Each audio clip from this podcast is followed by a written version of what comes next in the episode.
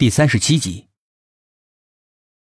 薛品涵丢了个眼色，沈志远连推带搡的把骂骂咧咧的董一奇给弄了出去。神婆的脸上恢复了喜悦的微笑，向薛品涵伸出了一只巴掌。薛品涵会意，慌忙从身上掏出一千块钱，放在那只贪婪的手掌里。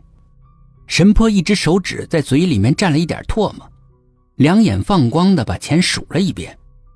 数目呢对头，满意的一笑，揣进兜里，在神桌上拿了一张黄表纸，跪在神坛前，闭着眼睛，口里面念念有词，身子也轻轻的摇晃，睁开眼，将黄表纸烧了，把燃尽的纸灰弄到一碗茶里面化开，喂给苏应真喝。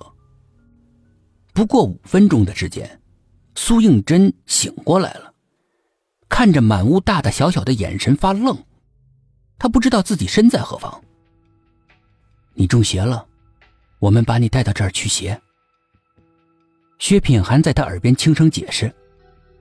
他一咕噜爬起来，觉得神清气爽了很多，不像是刚才那么头痛的想睡了。我说吧，手到病除，灵得很。神婆得意非凡的说着。他盯着苏应真看了很久。孩子，从小体质很差吧，而且还会见到鬼。苏应真摇了摇头。小时候很少进医院的，也从来没见过鬼。就这两天，老是神情恍惚的。那这就怪了。敢问姑娘生辰呢？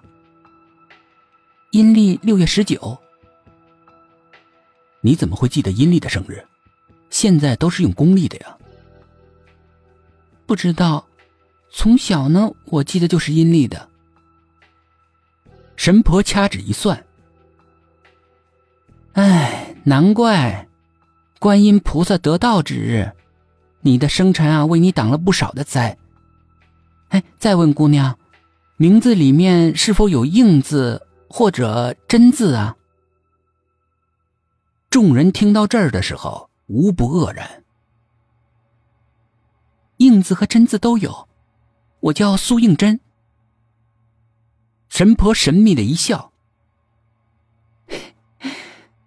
姑娘，好福气，有高人在为你化灾呢。”怎么说？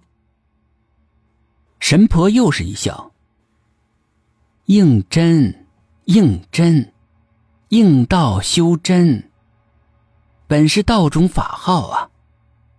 每被人叫一次名字，那就多一份保佑。神婆越说越玄，但是她忽然停住了。我要马上把妆卸掉。他急急忙忙的向卫生间跑过去。苏应真追着他。为什么这么着急啊？刚才替你除的是猛鬼，上这么厚的妆，就是为了卸妆以后他认不出来我是谁，是谁为你解的咒。